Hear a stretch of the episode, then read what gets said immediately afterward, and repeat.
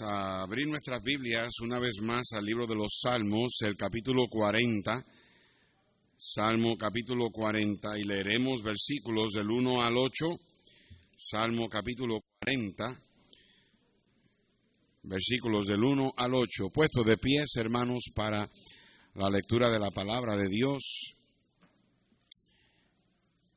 Yo voy a leer el primer verso y ustedes conmigo el segundo y así como acostumbramos nos alternamos hasta el verso 8. Dice así, pacientemente esperé a Jehová y se inclinó a mí y oyó mi clamor y me hizo sacar del pozo de la desesperación, del lodo cenagoso, puso mis pies sobre peña y enderezó mis pasos, puso luego en mi boca cántico nuevo alabanza a nuestro Dios, verán esto muchos y temerán y confiarán en Jehová.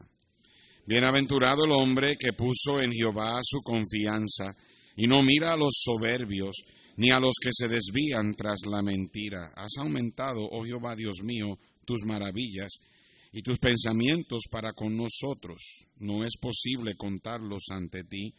Si yo anunciare y hablare de ellos, no pueden ser enumerados. Sacrificio y ofrenda no te agrada, has abierto mis oídos, holocausto y expiación no has demandado. Entonces dije, he aquí vengo, en el rollo del libro está escrito de mí. El hacer tu voluntad, Dios mío, me ha agradado y tu ley está en medio de mi corazón. Vamos a tener un especial y luego tendremos la predicación. Vamos a orar.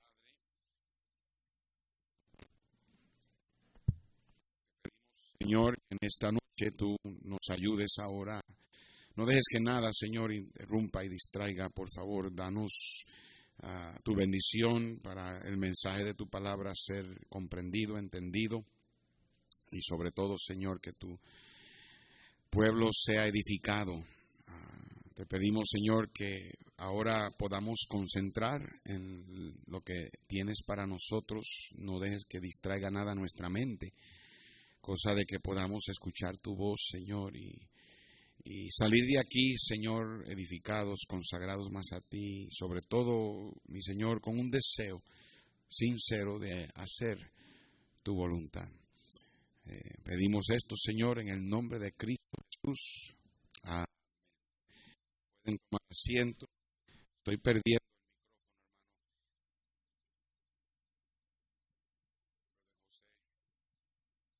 Tenemos un corto bien malo aquí. no quiero que vaya a, darme problemas en la predicación. Um, he needs to get in there to make sure. I don't know if touching the box is that what it is. Okay.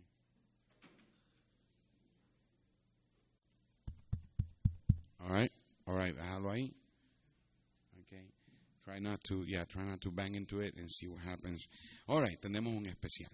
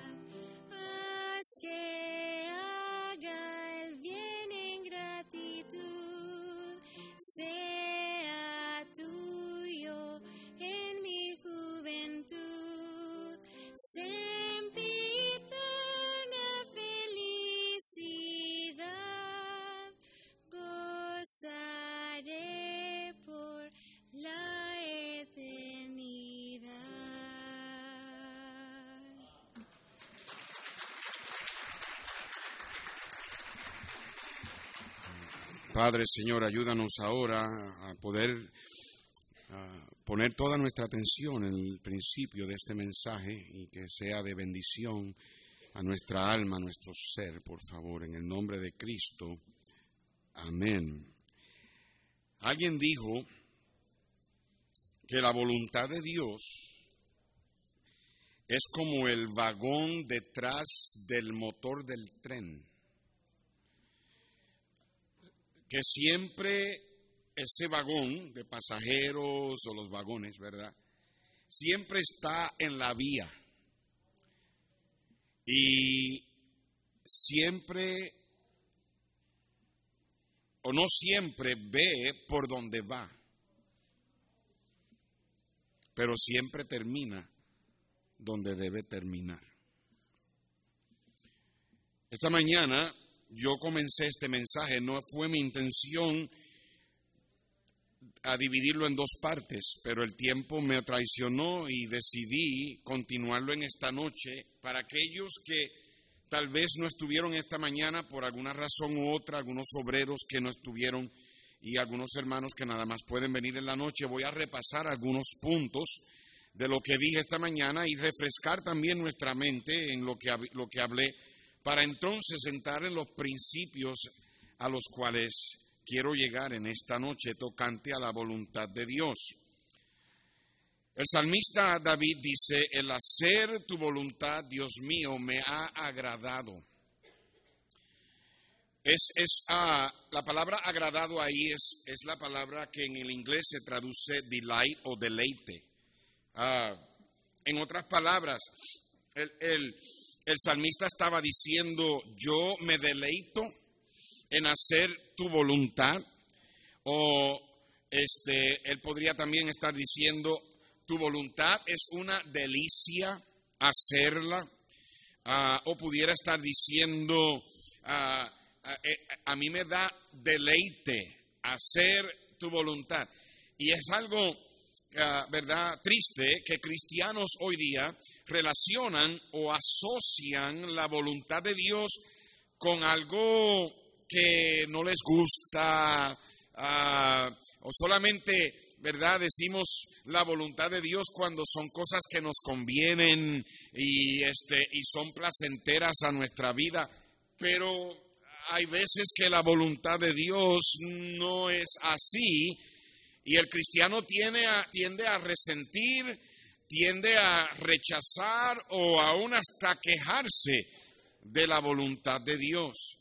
Y una de las cosas que yo siempre he dicho es que la voluntad de Dios no siempre es fácil, pero siempre es lo mejor. La persona más miserable, tal vez en este mundo, es aquel que no sabe que cuando muera va a ir al cielo.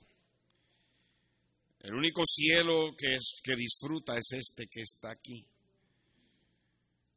Tal vez la segunda persona más miserable es el cristiano que va a ir al cielo porque aceptó a Cristo, pero está fuera de la voluntad de Dios.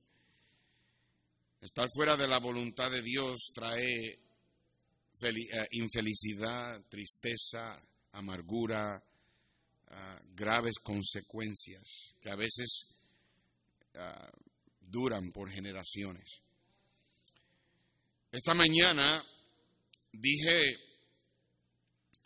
ah, unas cuantas cosas, vimos a unos cuantos versículos, no los estaremos viendo todos, pero sí yo quiero que vayan conmigo al libro de Romanos, el capítulo 12.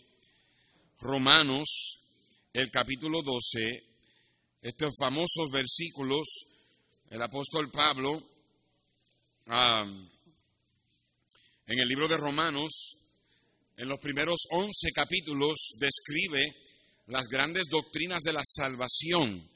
Estos cristianos en Roma eran personas que vivían en una cultura muy pecaminosa. El libro de Romanos está diseñado para ah, ah, dejarle saber al cristiano que aunque esté en Roma, no tiene que vivir como los romanos. Aunque nosotros, hermanos, estamos en el mundo, no tenemos que vivir como el mundano. Y Pablo en los primeros 11 capítulos de, de Romanos le, le enseña a, a los cristianos en Roma acerca de las grandes doctrinas de la salvación y lo que el cristiano recibe cuando el cristiano es salvo. Somos justificados, somos santificados, somos glorificados. El Señor ha tomado nuestros, nuestros pecados y los ha puesto en el, en el récord de Cristo y Él nos ha perdonado, nos ha dado la justicia de Dios. Grandes y grandes ah, ah, ah, verdades y grandes ah, verdad, este, doctrinas acerca de la salvación. Y entonces el capítulo 12 es el capítulo que, que eh, es como ah, pivotea, ¿verdad? Como, como que eh, eh, eh, encaja los primeros 11 capítulos a los últimos 5 capítulos. Es el eslabón que une estas dos secciones. Y en el capítulo 12 el apóstol Pablo comienza diciéndole a los hermanos en Roma, así que, en otras palabras, habiendo dicho esto, ya que les he explicado todas estas grandes doctrinas, hermanos, os ruego por las misericordias de Dios, por todas estas grandes doctrinas que Dios nos ha dado, que presentéis vuestros cuerpos en sacrificio vivo, santo, agradable a Dios, que vuestro culto racional. Ahora mire el verso 2, Romanos 12, 2. No os conforméis a este qué? Siglo. La palabra siglo ahí es la palabra cosmos, pudiera ser traducida mundo. Be not conformed to this world, dice la Biblia en inglés. No os, ah, no os conforméis a este siglo, a esta manera de pensar, a esta, a esta in- influencia, a este estilo de vida. Dice, sino transformaos por medio de la renovación de vuestro entendimiento. La palabra transformaos es la palabra metamorfosis. Es la palabra que, ¿verdad?, se usa para cuando una, una, ah, un gusano se convierte en mariposa. Hay un proceso de metamorfosis, de cambio, cambios que salen de adentro y terminan por afuera. Y es la misma palabra. Eh, eh, el cristiano debe de cambiar de adentro para afuera. Y entonces dice transformaos, es la misma palabra que se usó en el monte de la transfiguración cuando Cristo se transfiguró. El cristiano en el mundo debe ser tan diferente y tan brillante como Cristo lo fue en el monte de la transfiguración. Y él dijo, transformaos por medio de la renovación de vuestro entendimiento para que experimentéis o comprobéis, para que discernáis cuál sea la buena que voluntad de Dios, agradable y perfecta. La voluntad de Dios no es un fastidio, no es algo penoso. La, voluntad de Dios es un deleite. No hay nada mejor que estar en el centro de la voluntad de Dios, por más difícil que sea, por más ah, dificultoso que lo estés teniendo. No importa. El hacer tu voluntad, Dios mío, me ha agradado. Debe ser esa la oración de todo cristiano. Ahora,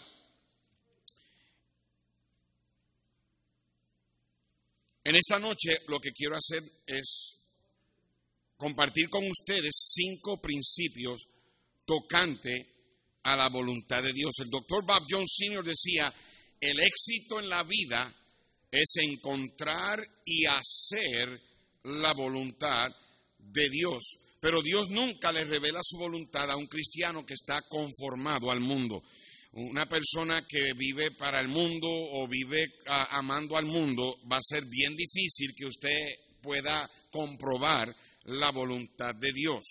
Al final análisis, cuando todo en realidad se pone encima de la mesa, nada importa tanto como estar en el centro de la voluntad de Dios y hacer la voluntad de Dios.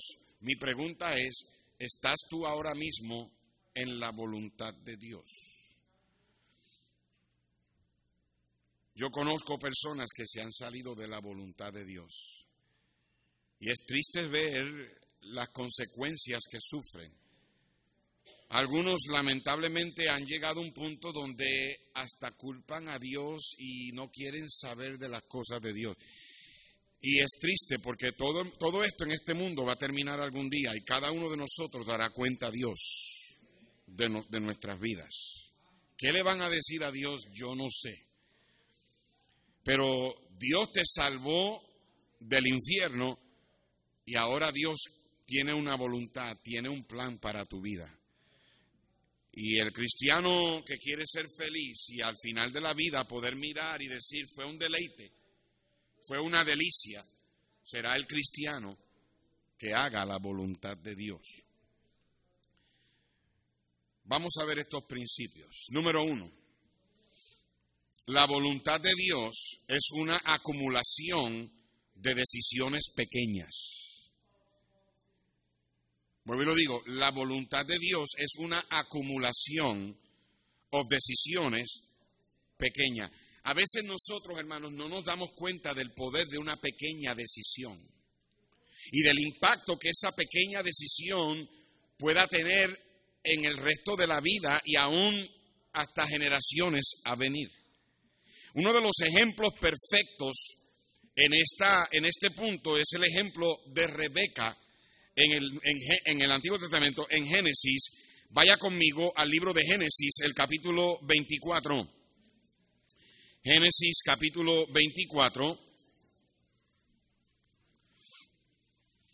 En este capítulo, Abraham le pide a su siervo Eliezer que vaya a su tierra a buscarle una esposa a su hijo Isaac. Estamos en Génesis 24.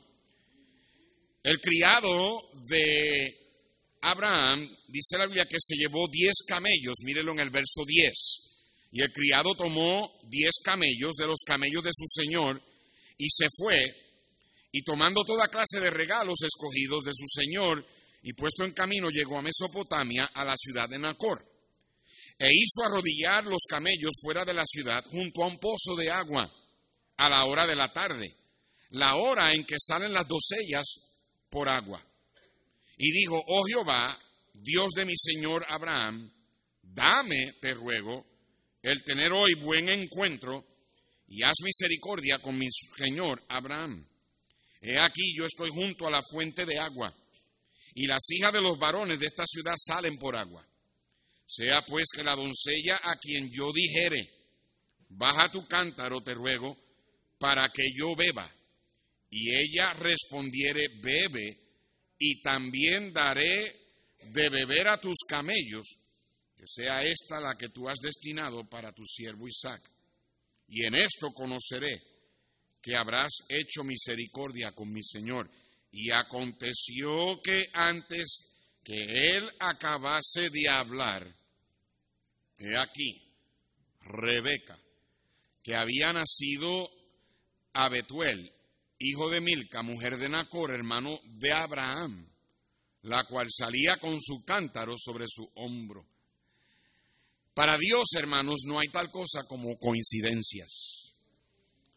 Dios dice la Biblia que Él ordena los pasos del hombre. Pasos en la vida de un cristiano son pequeñas decisiones. Lámpara es a mis pies tú y lumbrera a mí. So, Dios no está solamente interesado en dejarte saber lo que Él tiene para ti en el futuro. Dios quiere alumbrar tu camino cada paso de tu vida. El problema que nosotros tenemos es que nosotros queremos control de nuestra vida y es triste porque si Dios nos deja solos, terminamos haciendo cosas que después nos arrepentimos y lamentablemente nos pueden sacar de su voluntad. Pero la voluntad de Dios es una acumulación de decisiones pequeñas. Rebeca simplemente salió a buscar agua. Era la hora de la, de la tarde cuando las doncellas iban con el cántaro al pozo. Era algo rutinario. Tal vez el papá le dijo, Rebeca, ve a buscar agua. Sí, papá, ahí voy. Mire, hermano, la voluntad de Dios se encuentra muchas veces en la rutina. Por eso es la importante de ser fiel. Por eso es que cada maestro debe ser fiel a su clase. Por eso es que cada ganador de alma debe ser fiel a ganar almas. Por eso es que cada predicador debe ser fiel a la predicación. Por eso es que cada papá y mamá debe ser fiel a la iglesia. Cuando, un, cuando gente falta a la iglesia, yo sé que va a haber momentos que van a faltar. Vienen enfermedades, vienen cosas fuera del control.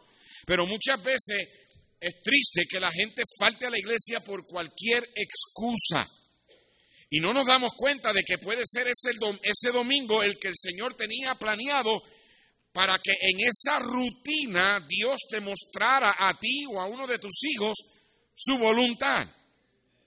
Porque la voluntad de Dios no es algo grande que Dios te va a enseñar en una pantalla.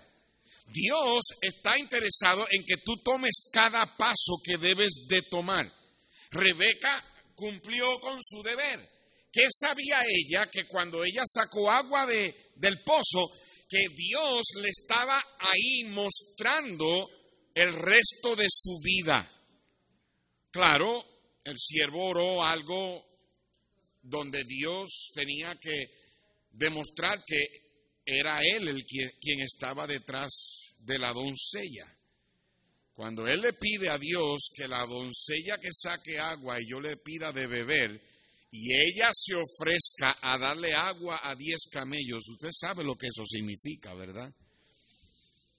Los camellos son conocidos como esos animales que pueden tomar hasta dos mil galones de agua. ¿Se imagina? Dos mil galones de agua.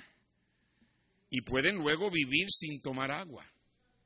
Y darle de tomar a diez camellos en aquellos tiempos había que bajar el cubo y subir el cubo y bajar el cubo y subir el cubo. Y, mire, no había botones hidráulicos. So, el milagro era obvio. Rebeca viene, saca agua, el siervo de Abraham le pide agua y ella le dice, bebe tú y le daré agua a tus camellos. Algo rutinario. Mas, sin embargo, Dios ahí le mostró a Rebeca el plan de él para su vida. Muchos cristianos piensan que la voluntad de Dios es esta cosa bien grandota. No que si la voluntad de Dios que yo vaya a tal país, que si es la voluntad de Dios que yo me mueva a tal estado, que si es la voluntad de Dios que yo, yo entiendo, entiendo que queremos saber si Dios quiere que vayamos a un lugar, que compremos tal casa, que hagamos un negocio financiero. Pero Dios no le va a revelar esa lo que el cristiano quiere, Señor, revélame lo grande y yo me encargo de lo pequeño. Dios no trabaja de esa manera. Dios trabaja en pasos. Y la voluntad de Dios es una acumulación de pequeñas decisiones. ¿Qué sabía mi mamá? Que Dios estaba preparando a su hijo para yo ir al ministerio. Cuando mami decidió y le dijo a mi papá, Daniel, yo solamente te pido que me des a Dani los domingos en la mañana.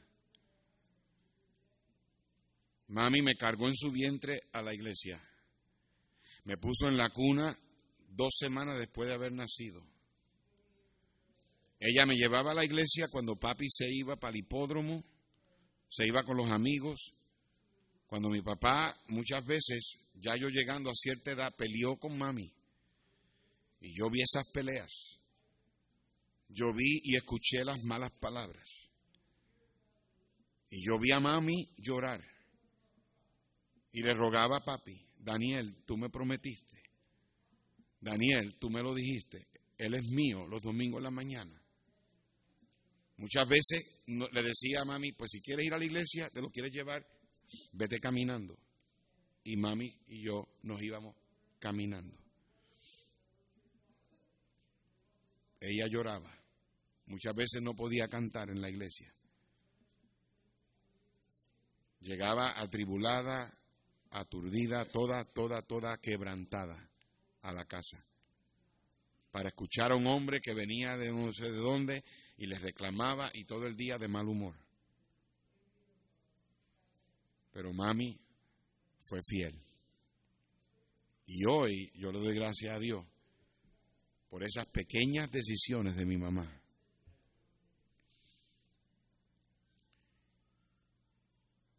Número dos, a veces la voluntad de Dios requiere que cuando no puedes hacer nada, deja que Dios lo haga todo. Dije que a veces la voluntad de Dios requiere que cuando no puedes hacer nada, deja que Dios lo haga todo. Hay veces que uno tiene su plan, pone su vida en un plan, ¿verdad? Y de momento Dios cierra puertas. Hmm.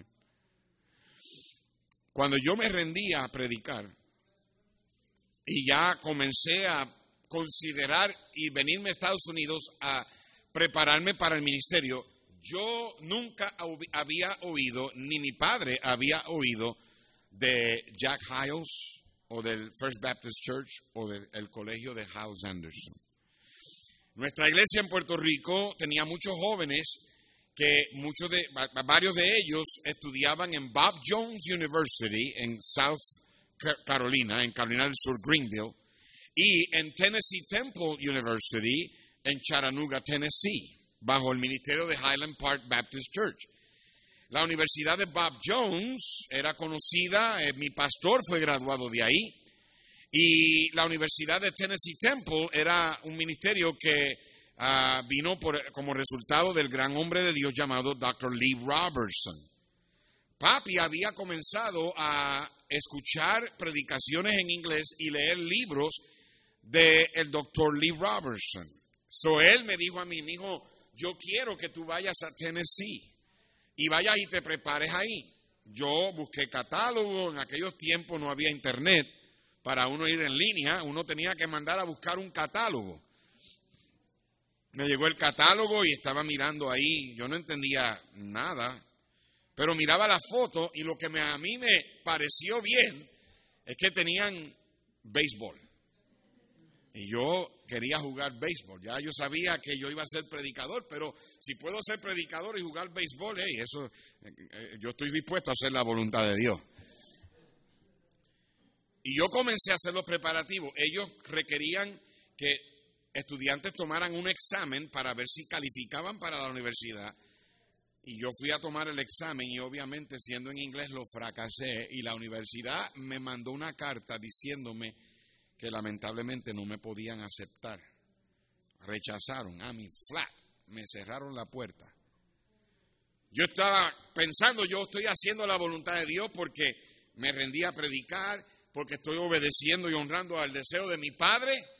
Entonces fue cuando mi papá me dijo, mira, mi hijo, entonces, ¿por qué no haces esto? Trabaja un año y gana dinero, aprende un poco el idioma y vuelve a aplicar el año que viene.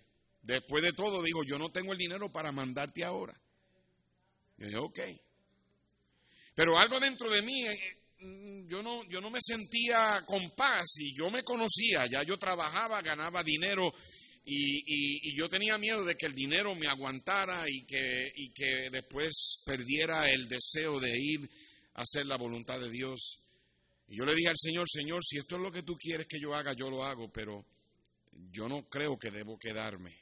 En esos días, los estudiantes de Hal Sanderson vinieron para pasar el verano en Puerto Rico.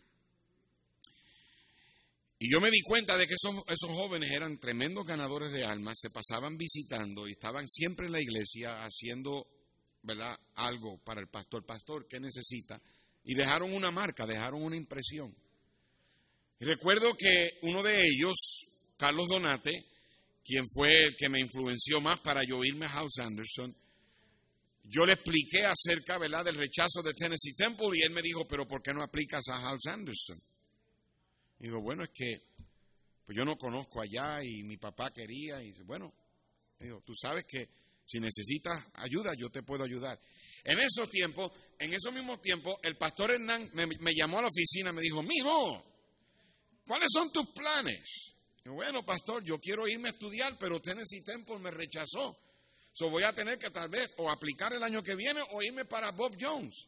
No, él era un graduado de Bob Jones y él me dice, mijo, ¿qué tú vas a estudiar? Le voy a ser pastor. Tú no necesitas irte a Bob Jones. Tú no necesitas irte a Tennessee Temple. Tú necesitas irte a Indiana con el doctor Jack Hiles. Y yo digo, ¿Jack quién? Jack Hiles, el pastor de los pastores. Ese hombre es tremendo, tiene un tremendo colegio para preparar hombres de Dios. Yo ni sabía dónde quedaba el colegio. Yo, ¿y dónde está eso? Está cerca de Chicago. Ok. Pues comencé a hablé, hablé con Carlos Donate, me mandó a buscar catálogo, llené la aplicación, la, la mandé y en dos semanas me llegó carta de que me habían aceptado. Y esta gente está bien desesperada. Porque yo ni sabía nada de inglés. Yo no tomé un examen, lo terminé tomando después ya en el colegio. Y Dios comenzó a abrir puertas. El dinero que mi papá decía que no había apareció. Mi papá conocía, siendo un hombre de negocio, conocía a otro hombre de negocio donde había una tienda de ropa de caballeros. Y cuando mi papá le dijo a ese hombre, mi hijo se va a ir a estudiar para ser pastor, ese hombre me dijo, vete a la tienda y compra todo lo que necesita y todo lo que te compre te lo doy a mitad de precio. Compré camisa. En aquellos tiempos uh, yo vestía bien psicodélico. Yo tenía camisa de todos colores, zapatos de todos colores, calcetines de todos colores. Yo parecía un arco iris cuando yo iba por el colegio de Hal Sanderson. Uh, yo espero que no haya fotos de eso, porque sinceramente. Pero me compré todo lo que tenía. Mi tía o la tía de mi papá me dio el dinero del pasaje. De alguna manera u otra, todo comenzó a, ser suplido. Y en menos de dos meses, yo estaba en un avión rumbo a Chicago para estudiar. La voluntad de Dios a veces requiere que cuando usted no puede hacer nada, deja que Dios lo haga todo. El mejor ejemplo de la Biblia fue José. José sabía que Dios tenía un plan para su vida por los sueños que le había dado. Pero mira lo que José tuvo que sufrir por 13 años. El rechazo de sus hermanos, el que lo vendieron y lo traicionaron, lo llevan hasta Egipto. Él está en Egipto, en país ajeno, cultura ajena, trabajando para un oficial de Egipto. Es acusado por una mujer que trató de hacer algo con él y lo acusó falsamente, lo meten en la cárcel, lleva 13 años fuera de su familia, sabiendo que él estaba en la voluntad de Dios, no sabiendo por qué estaba sucediendo lo que sucedía, mas sin embargo, luego lo vemos como el primer ministro de Egipto y Dios lo levantó para salvar al pueblo entero. La voluntad de Dios. Aquí hay jóvenes yo te reto y te desafío. Si tú quieres terminar tu vida mirando hacia atrás y diciendo, verdaderamente ha sido una delicia. Mira cómo Dios me ha guiado mis pasos. Vas a tener que hacer la voluntad de Dios. No tu voluntad.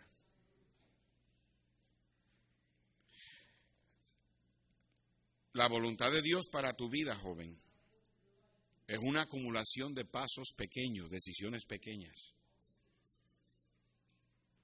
Muchos jóvenes se salen de la voluntad de Dios por irse detrás de dinero, detrás de trabajos, se salen de la iglesia y son miserables. En vez de lo, confiar en Dios, que Dios guíe tus pasos. Y cuando tú no puedes hacer nada, deja que Dios haga el resto. Número tres, la voluntad de Dios, y lo he dicho antes, no siempre es fácil, pero siempre es lo mejor. ¿Por qué digo esto?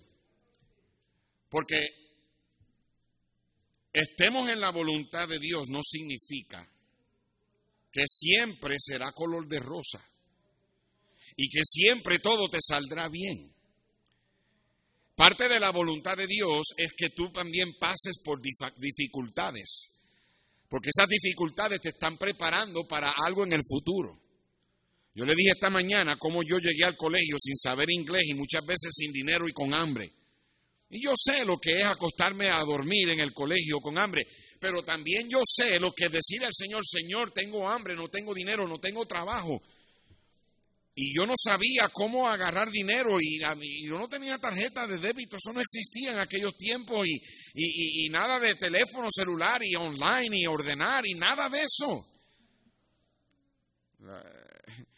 mi celular eran señales de humo. Y yo sé lo que es decir al Señor, Señor, por favor, provéeme algo de dinero, necesito. Y, yo no podía llamar a mi papá y decirle, papi, mándame. Y yo sé lo que es ir al buzón, abrir el buzón, abrir una carta y de momento encontrar una carta con 10 dólares ahí. Y ver a Dios contestar oraciones. Ver a Dios hacerse real. Y a veces no es fácil. Pero porque no esté siendo fácil no significa que está fuera de la voluntad de Dios. A veces es parte de la voluntad de Dios. Dios nunca promete una travesía de calma en el mar de la vida. Pero sí Él promete que si estás en la voluntad de Dios, Él está contigo. El mejor ejemplo de eso es cuando los discípulos estaban en el medio del mar de Galilea en una tormenta y Cristo estaba en el barco con ellos y dormía. Y el mar se iba embraveciendo al punto de que ellos lo despertaron y le dijeron, Señor, es que no te preocupas de que tal vez estamos por morir. Y Cristo le dijo, ¿por qué tienen miedo? ¿Por qué dudan hombres de poca fe? Escúchame bien, mejor estar en el centro de la voluntad de Dios en necesidad que tengas prosperidad fuera de la voluntad de Dios. Porque en la necesidad por lo menos sabes que Cristo está contigo. De nada te vale tener el trabajo que tienes si el Señor no está contigo. De nada te vale tener dinero en el banco si el Señor no está contigo. De nada te vale que tengas carro y tengas casa y tengas todo si el Señor no está contigo. Si tienes al Señor, lo tienes todo. Elimelech y Noemí es el ejemplo perfecto para el cristiano entender que el dinero nunca debe ser razón por qué un cristiano hace decisiones. Sí, no hay nada de malo con uno considerar principios financieros cuando uno hace decisiones. Si eres una persona de negocio, debes de Obviamente, honrar a Dios con tus primicias y honrar a Dios con principios bíblicos en cuanto a las finanzas, en cuanto a la administración, el manejo para que Dios te prospere y Dios te bendiga. Cuando yo vine aquí en el 2004, yo nunca consideré y nunca ni pensé en considerar lo que la iglesia podía pagarme para saber si era la voluntad de Dios que yo me viniera para aquí o no. Porque yo sé que si Dios, si Dios guía, Él alimenta. Elimelech y Noemí tuvieron o se perdieron la oportunidad de ver a Dios obrar y Dios proveer. Cuando vino el hambre a Belén, decidieron irse a Moab. El hambre no era el problema porque no todo el mundo se fue. Pero ellos se fueron con la idea de estar ahí un tiempo. Voy por unos años. Dice la que terminaron ahí 10 años. En esos 10 años, Elimelech murió. En esos 10 años, sus hijos se casaron con mujeres moabitas, fuera de la voluntad de Dios. En esos 10 años, sus hijos murieron. En esos 10 años, sus nueras quedaron viudas, al igual que Noemí. Finalmente, Noemí decide regresar y cuando regresa, todavía amargada con Dios, causa que una de sus nueras se regrese y se vaya al infierno. Orfa está en el infierno hoy, gritando en tormento por culpa de una mujer que supuestamente debería haber confiado en Dios en el juicio del gran trono blanco, cuando Orfa sea lanzada al lago de fuego, las manos de Noemí serán llenas de sangre de esa mujer por haberse salido de la voluntad de Dios, por irse detrás del dinero. Nunca es la voluntad de Dios que un trabajo te saque a ti de la voluntad de Dios. Nunca, nunca. Tú nunca sabes. Mi papá, cuando era hombre de negocio en Puerto Rico, él decidió dejar el, el, mundo de los negocios. Vendió todo y puso a toda su familia debajo de la predicación del doctor Hiles Hubieron tiempos difíciles, tiempos de hambre. Yo recuerdo cuando mi papá obtuvo un trabajo en un dealer de carro. Estaba tan desesperado que hasta se metió en un dealer de carro. Y digo eso porque en el dealer de carro le decían cómo mentirle a la gente y él mismo le dijo al patrón, yo no le voy a mentir a la gente. Él estuvo ahí como un mes y en ese mes nada más vendió un carro. Cuando lo vendió se ganó 600 dólares. Pero esa era la semana que el pastor House había estado promoviendo para la construcción de un edificio educacional de escuela dominical y él pidió que todo el mundo diera el, el cheque de esa semana. Y cuando mi papá, con hambre y sin dinero, mi papá ganó ese cheque, lo firmó y lo entregó. Yo no estoy diciendo que eso es algo que todo el mundo debe hacer, simplemente estoy diciendo que hubieron tiempos cuando papi pudo haber dicho, esto no, esto no nos está yendo bien, pero él sabía que aunque no siempre es fácil, la voluntad de Dios siempre es lo mejor. Número cuatro, escucha bien, porque hayas hecho la voluntad de Dios ayer, no te garantiza que estarás en la voluntad de Dios mañana. Tú no puedes esperar que, que, porque Dios te ha tenido en la voluntad de Dios hoy, que eso te garantiza que vas a estar en la voluntad de Dios mañana. Me explico. Lo que estoy tratando de decir es que esto es una decisión que tienes que hacer diariamente que un cristiano, si no tiene cuidado, se puede salir de la voluntad de Dios en cualquier momento. Abraham hizo la voluntad de Dios cuando Dios lo llamó de Ur de los Caldeos. Pero cuando vino el hambre a la tierra de Canaán, a donde él llegó, la Biblia dice que él descendió a Egipto una vez más, yéndose detrás del dinero. Cuando él debió haber dicho, ok Señor, me trajiste aquí, hay hambre, tú me vas a alimentar, yo voy a confiar en ti. Pero no, en vez de confiar en Dios, dijo a su mujer, vámonos para Egipto. Y cuando iba llegando a Egipto, le decía a la mujer, mira, dile a la gente que tú eres hermana mía, yo no quiero que me maten a mí, tú eres muy hermosa, mejor di que tú eres mi hermana, para que así me dejen en vida. Y entonces empezó a trabajar y empezó a prosperar. Y muchas veces el cristiano que se sale de la voluntad de Dios, a veces las cosas le van bien, porque obviamente el enemigo te engaña. Y mira qué bien me va. Y vuelvo y te digo, de nada te vale tener el dinero que tienes si Dios no está contigo. Se hizo de muchas posesiones.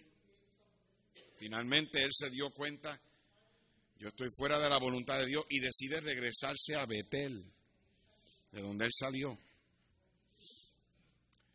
Pero con él se trajo a la sierva que tenía ya, con quien procreó un hijo, quien se convirtió en el padre de los árabes y hasta este día nosotros continuamos sufriendo las consecuencias en el Medio Oriente. Esta mañana me, me, mandó un texto el hermano Juan Álvarez, o lo mandó al grupo.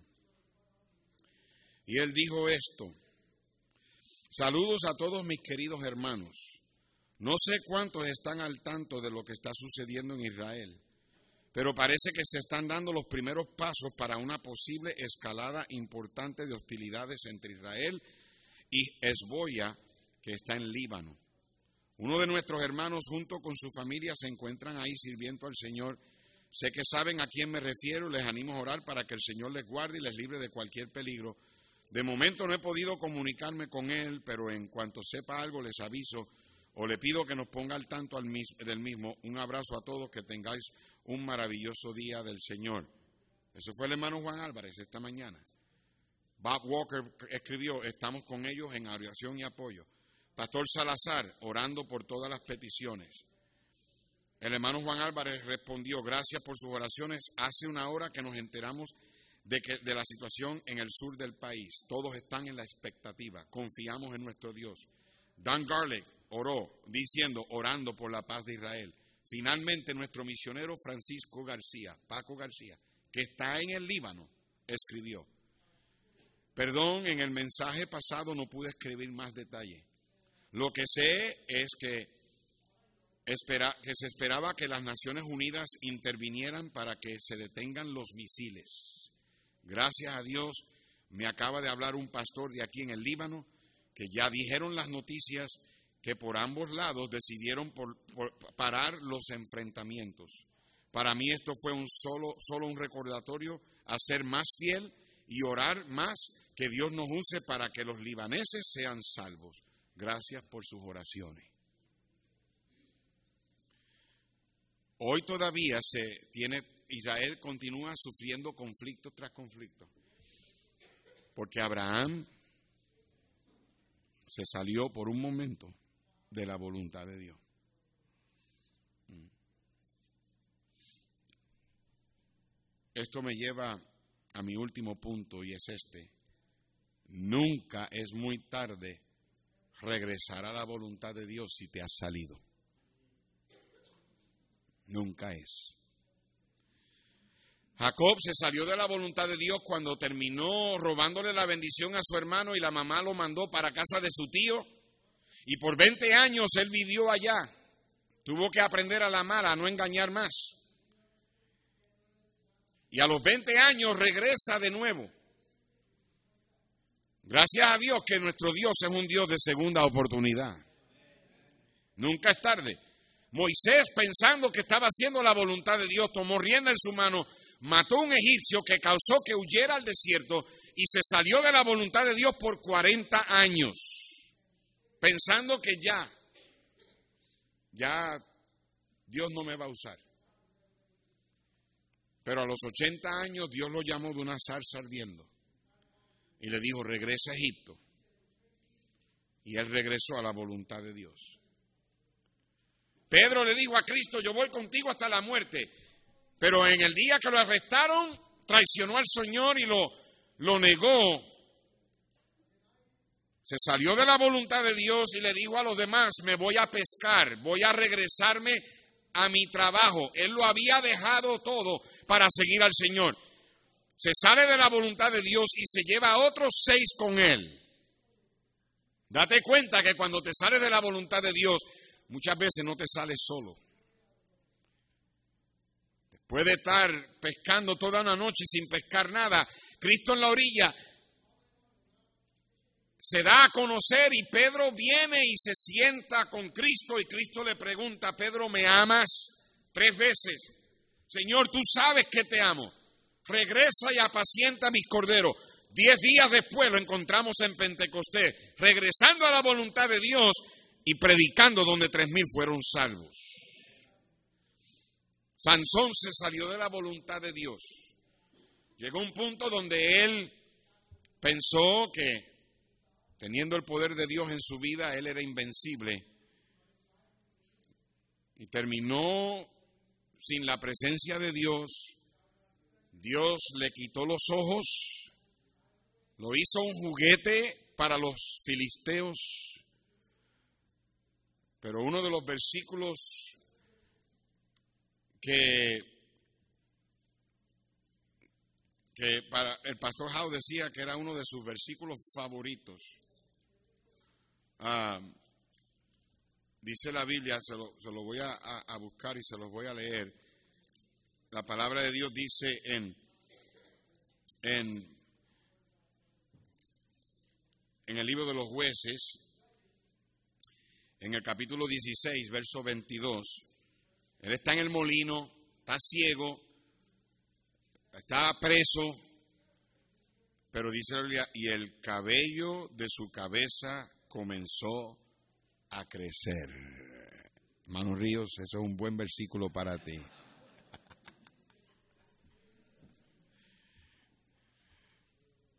Dando a entender que, hermanos, Dios siempre deja una puerta abierta para que sus hijos regresen a la voluntad de Dios. La fuerza de Sansón estaba representada por su cabello. Era un hombre que estaba consagrado a Dios desde el vientre de su madre. Y es verdad que cuando él regresó, le costó la vida. Es verdad. Es verdad que él lo pusieron en el templo de Dagón con tres mil filisteos ahí, burlándose de él y burlándose de Dios. Pero Sansón regresó a la voluntad de Dios y de corazón le dijo, Señor, ayúdame a vengarme de mis ojos y ayúdame, Señor, otra vez a tener una vez más tu poder. Y se sostuvo en las columnas del edificio y Dios vino sobre él. Y sí, él murió ahí, pero dice la Biblia que él en ese momento mató más filisteos que lo que había matado en su vida entera. Hermano, hermana, Dios siempre te da la oportunidad de tú regresar a la voluntad de Dios si te has salido. Yo no sé dónde tú estás, solamente tú y Dios lo saben. Si estás al borde de salirte, no te salgas. Si te quejas de la voluntad de Dios, recuerda que aunque no es fácil, siempre, siempre es lo mejor. Y si estás fuera de la voluntad de Dios, regresa. Que al final puedas decir, el haber hecho tu voluntad me ha agradado. Padre, gracias